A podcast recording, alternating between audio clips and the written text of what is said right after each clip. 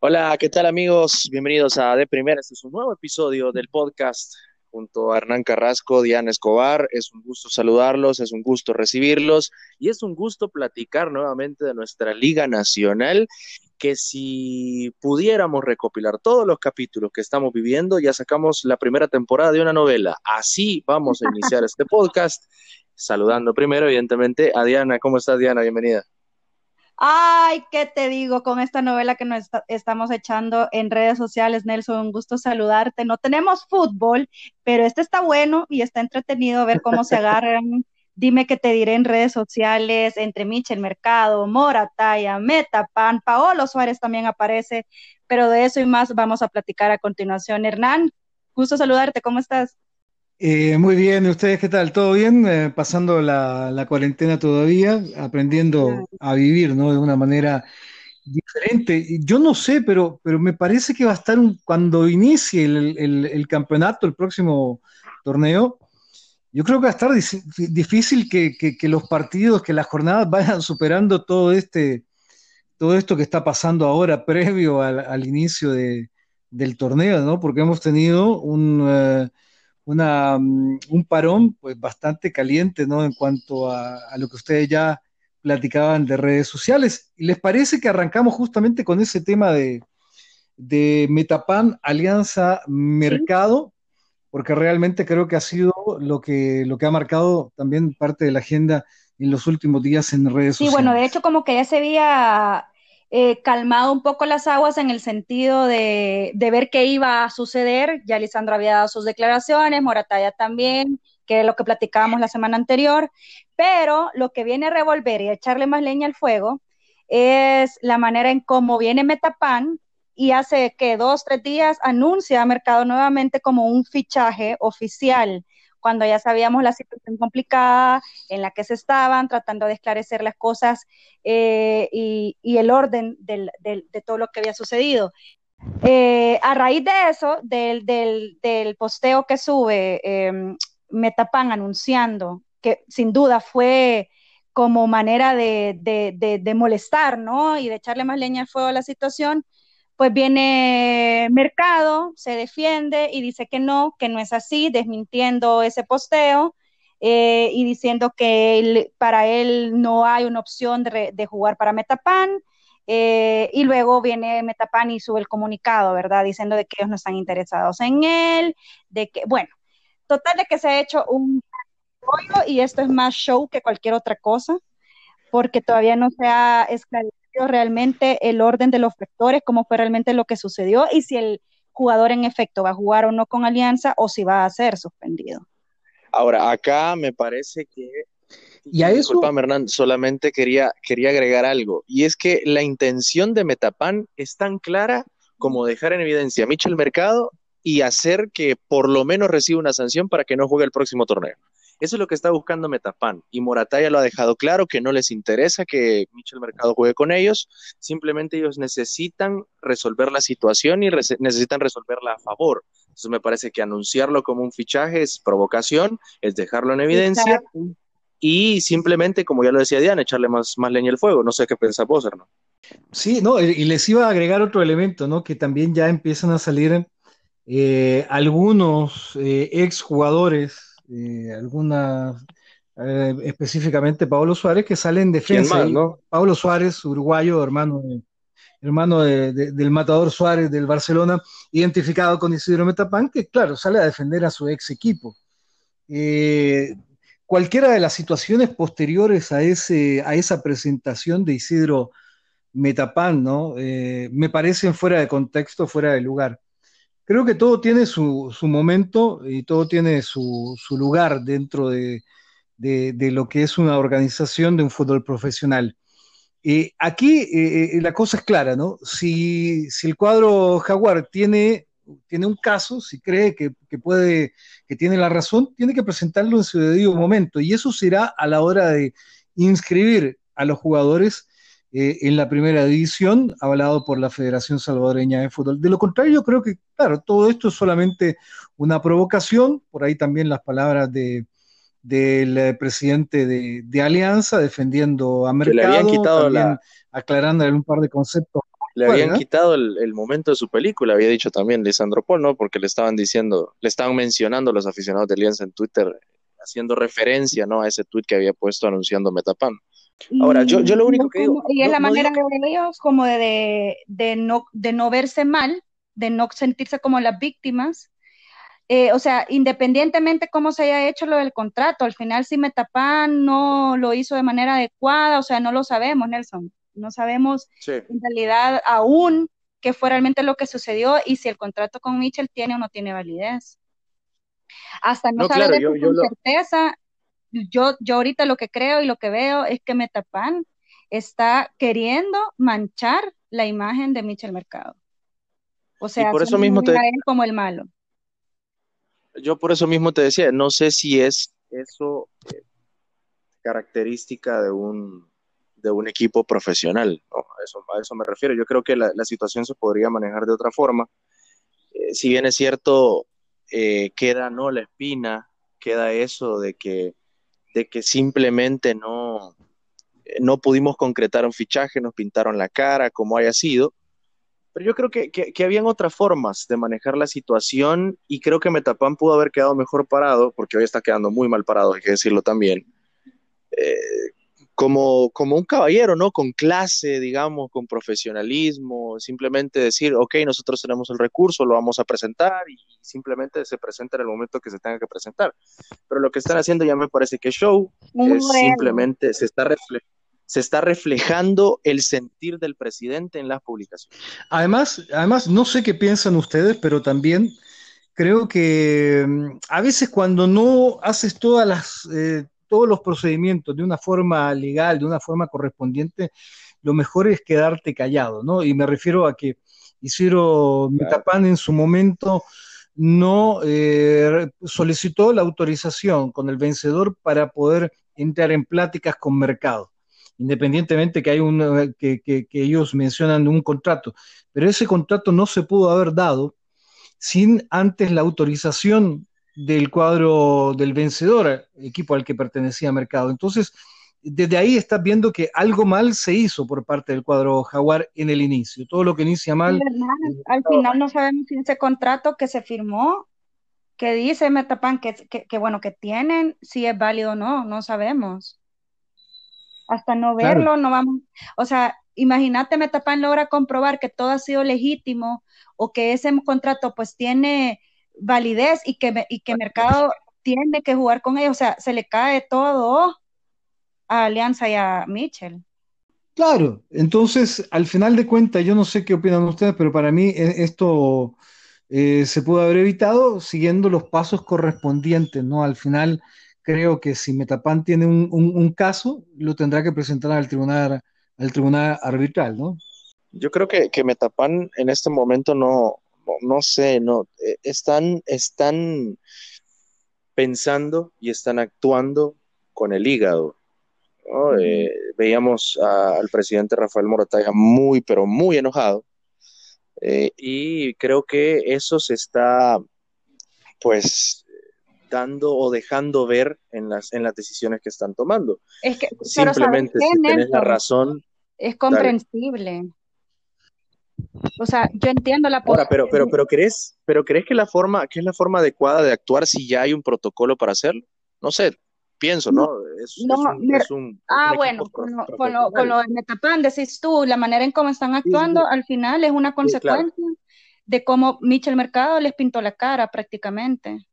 Exacto. Ah, es, es, un tema, es un tema sumamente complicado porque es que lo, que pasa es que no, entendemos o no sabemos, no conocemos los pormenores, ¿no? Lo que ya mencionabas.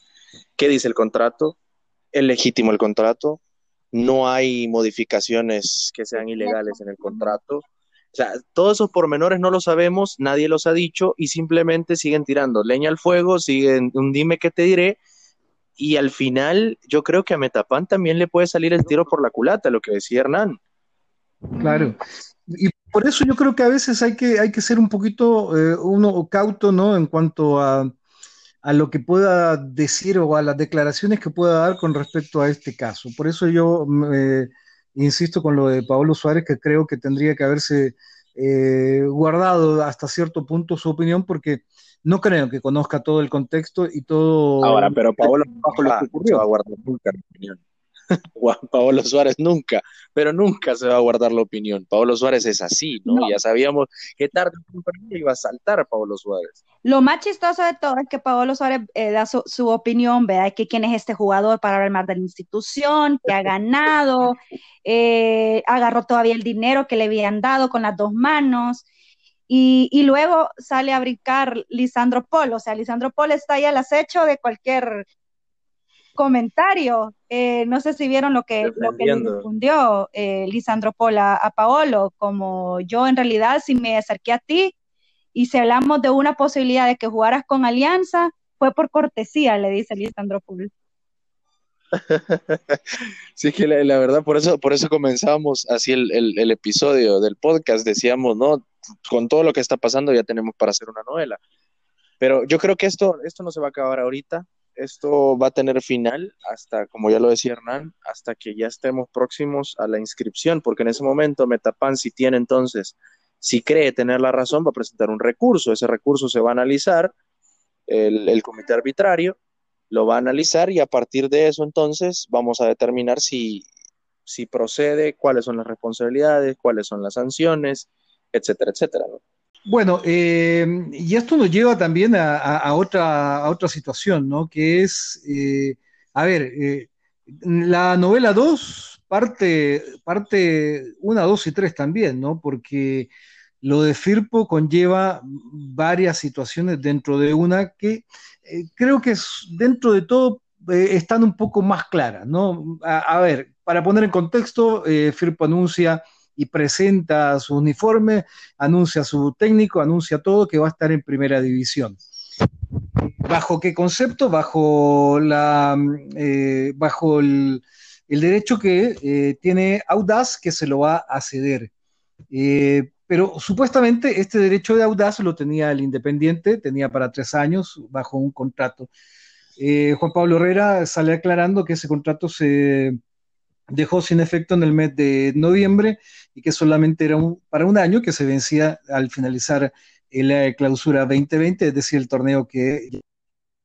Eh, por lo tanto, los derechos al Audaz como equipo de primera división lo regresaban y ellos tienen toda la potestad para cedérselo a Luis Ángel Firpo. Pero dentro de lo que es Firpo también había otro problema, que era eh, lo, lo, de la administración de Modesto Torres, ¿no? Entonces, era eh, ver si, él era el que, el que tiene los derechos del equipo Luis Ángel Firpo. ¿Cómo solucionar este, esta situación? Juan Pablo Herrera creo que lo aclaraba, ¿no? Decía eh, que ya se había arreglado con el Independiente y también ya se había arreglado con Modesto Torres, aunque este lo desmentía, ¿no? En, eh, eh, los últimos días. ¿Cómo ven esta situación ustedes? Complicada complicada, pero no tanto como lo de Michel Mercado.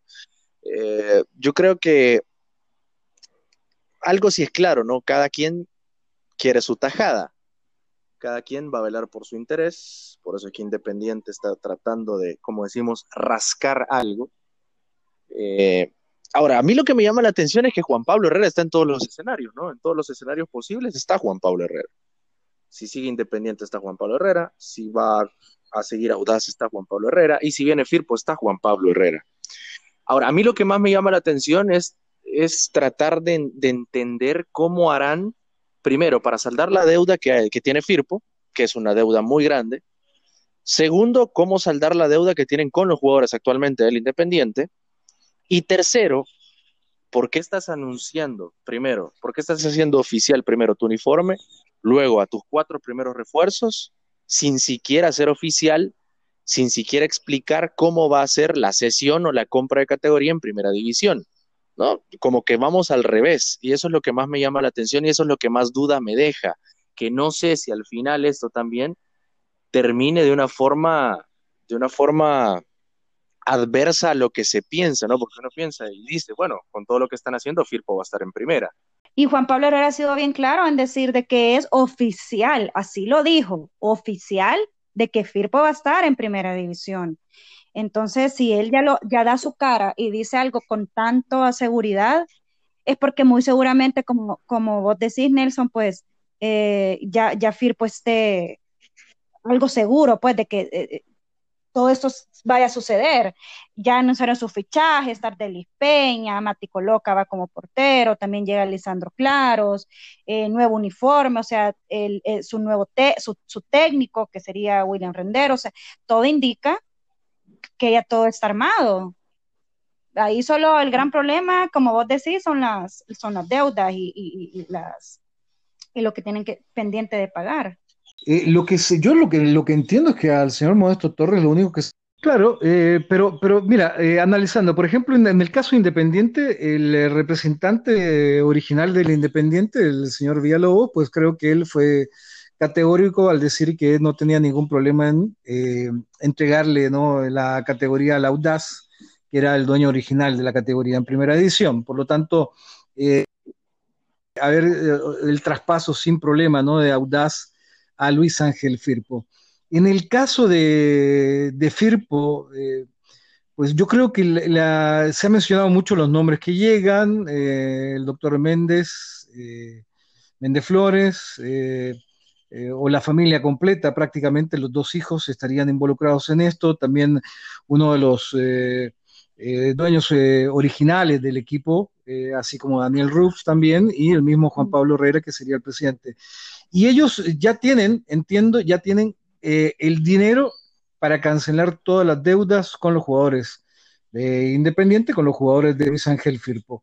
Eh, creo que con lo de Firpo no es tanto, porque mm, creo que lo que ganaban los jugadores no era tanto como puede ser lo de Independiente, que tampoco son valores tan altos para un equipo de primera división. Eh, y muchos de ellos van a llegar a, formar parte que el FIRPO, así es que creo que el arreglo con ellos no, no va a ser muy complicado, ¿no? Eh, con lo de Modesto Torres creo que también eso ya está solucionado, porque aunque quiera o no quiera, el equipo va a regresar a su dueño. ¿Por qué? Porque el señor Modesto Torres puso en peligro la existencia del equipo, no solamente lo llevó a tercera división, sino que prácticamente lo ha hecho desaparecer. Y esa es una, una causal de terminación de cualquier contrato de este tipo. Entonces. Ahora, Hernán, yo tengo, yo tengo una duda, Hernán. No sé si, si vos sabrás esa información porque yo la desconozco. En gobernación, lo que, lo que vale acá de Firpo es lo que está en gobernación, ¿no? En gobernación, ¿qué nombre está? No está el de Modesto Torres. Una sesión de derechos, es como un, es como alquilarle el equipo por un tiempo determinado. Eh, y eso es lo que es lo que se se pasa a inscripción, ¿no? Entonces, al final de cuentas, solo, solo es de cambiar el, representante legal. Bueno, habrá que ver, ¿no? Porque eso, eso también es un detalle importante, porque lo que cuenta es lo que está en, gobernación y, no sé si habrá problema en ese caso con, con Torres. Lo cierto es que todo apunta a que Firpo regresa, eh, que simplemente son detalles de cuánto cada quien, ¿no? Pareciera ser que solo eso está, está haciendo falta las firmas oficiales y, ya dijo Juan Pablo Herrera que habrá una conferencia de prensa para anunciar los pormenores del acuerdo para que Firpo regrese a la primera división. Que me parece, me parece, y, y, creo que lo habíamos hablado antes, Hernán, que la base va a ser independiente, ¿no? Ya cuatro, cuatro fichajes, cuatro altas que son de independiente que me parece que son, son fichajes interesantes. Primero, Matías Coloca, que tiene ya experiencia en la primera división, que hizo un buen torneo con Independiente. Luego tenemos a Lisandro Claros, que es un muy buen central, es, es made in Estados Unidos, ¿no? Porque es salvadoreño, pero se ha criado prácticamente en Estados Unidos. Tardelis Peña, que es un capitán. Y, y, el profe Rendero Siraeta, que me parece que es un muy buen técnico. Yo creo que no va a ser, por lo menos en este primer torneo, un equipo eh, con una plantilla muy, muy liviana, ¿no? Sino que con ciertos jugadores de peso. Sí, sí, correcto, como ya lo decía, como ya lo decía Nelson. Em, creo que es positivo que Firpo regrese a primera división, siendo. Viene Polo, ¿no? ¿Perdón? Viene Polo también. Ah, bueno, Armando Polo viene, también viene otro panameño, eh, Nelson eh, Barahona. Barahona. Correcto. Eh, entonces, yo creo que es positivo, a, muchos les emociona que tanto Firpo como Atlético Marte regresen a Primera División porque al fin de cuentas son equipos nostálgicos, son equipos históricos, son equipos que Firpo sobre todo tiene su afición, entonces como que eso entusiasma eh, para, el, eh, para el próximo torneo. Yo, yo sí, independientemente de cómo, se, cómo hayan llegado, con categorías cedidas, como quieran, pero, pero creo que ojalá que, lleguen para hoy sí quedarse por un buen tiempo y no que no les dure tan poquita la fiesta, ¿no?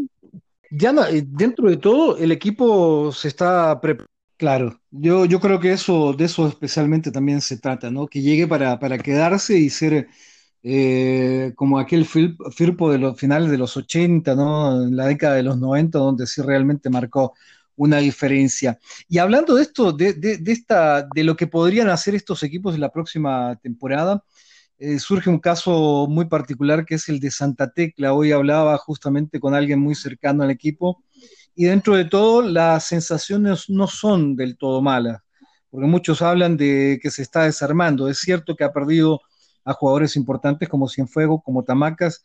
Eh, a ver, ¿algún otro que se me escape? Eh, Flores Jaco. Flores Jaco, sí. Eh, pero, pero el equipo también guarda una buena base de lo que de lo que tenía campañas anteriores y espera también en los próximos días tener un par de refuerzos. regresa Quiñones. Santos Guzmán es cierto que no ha tenido eh, las últimas dos temporadas de mucha actividad, pero vamos a ver si ahora cambiando de aire les, sirve, ¿no? Para que este delantero vuelva, vuelva a ser eh, uno de los eh, mejores, ¿no? En el fútbol nacional. Para mí Santa Tecla desde el torneo anterior ha demostrado que lejos de mejorar, pues va empeorando, como que le está costando mucho reencontrarse con, con ese nivel de juego, con esa filosofía que tenía. Em, no sé, para mí Santa Tecla es un equipo perdido, va más allá eh, de, de, de, sus jugadores, sino de, lo administrativo, de, lo, de la dirigencia. es un equipo que en lo personal me genera mucha incertidumbre, mucha duda.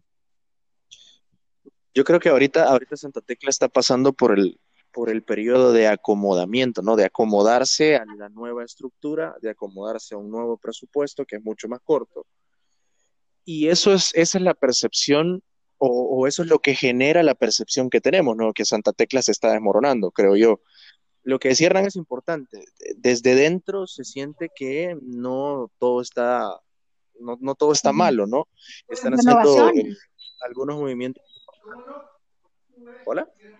Han renovado ya. Sí, una especie de renovación. Sí, sí, sí, es una, es una, es una especie de, de renovación a todo, a todo, en todas las líneas, ¿no? Lo podríamos decir, en todas las líneas de la entidad. Y a mí me parece que esa Santa Tecla, cuando encuentre, cuando encuentre específicamente ese, ese acomodamiento, cuando ya haya puesto todas las piezas en su lugar, vamos a comenzar a ver de nuevo al Santa Tecla. Ahorita hay que esperar, yo creo que ahorita es muy complicado, incluso para el siguiente torneo, el del próximo año, va a ser muy complicado todavía, yo creo que los frutos, si se trabaja bien y si se sigue la línea que se, que se va a seguir, eh, yo creo que los frutos podrían llegar ya para, el, para la apertura 2021, quizá. Ahora, eh, ocurre algo eh, que alguien, justamente esta persona me lo, me lo me contaba hoy, de que hay parte de la dirigencia que no está conforme con el trabajo de Pichi Escudero, que está con la intención de ver la posibilidad o de analizar la posibilidad de cambio de entrenador. Esto dentro de un grupo sedado, del otro grupo el apoyo incondicional a, a Pichi Escudero.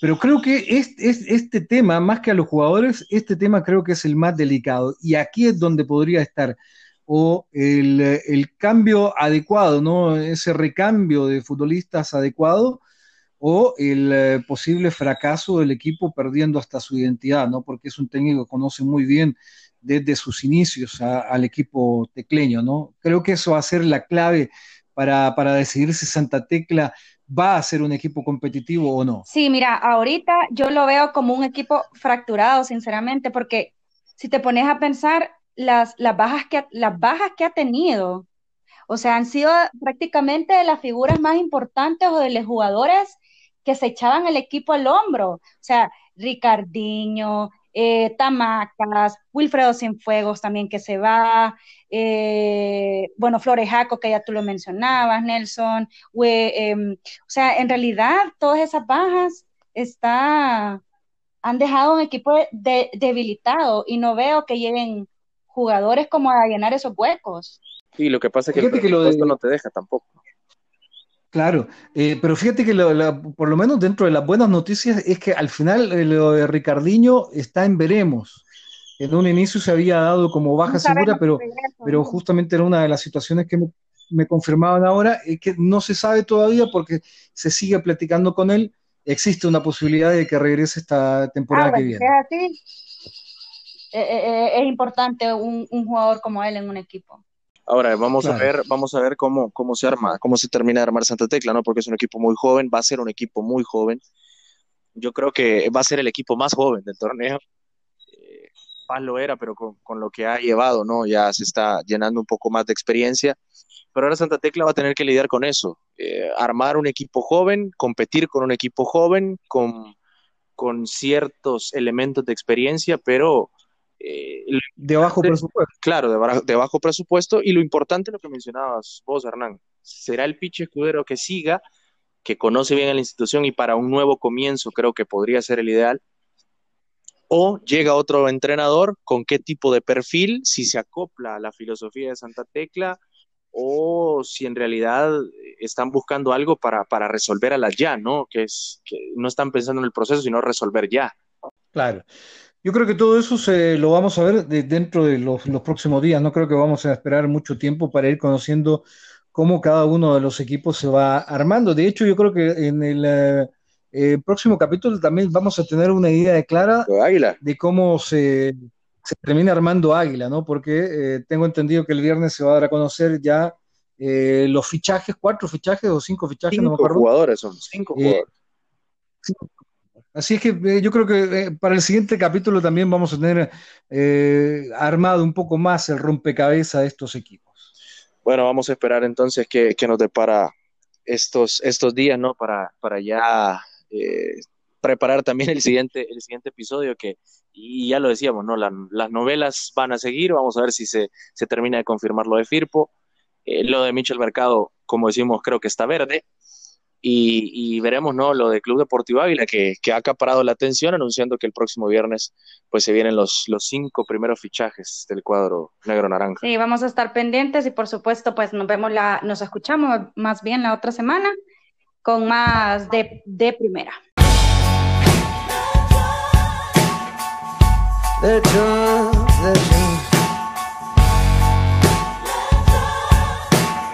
Legend.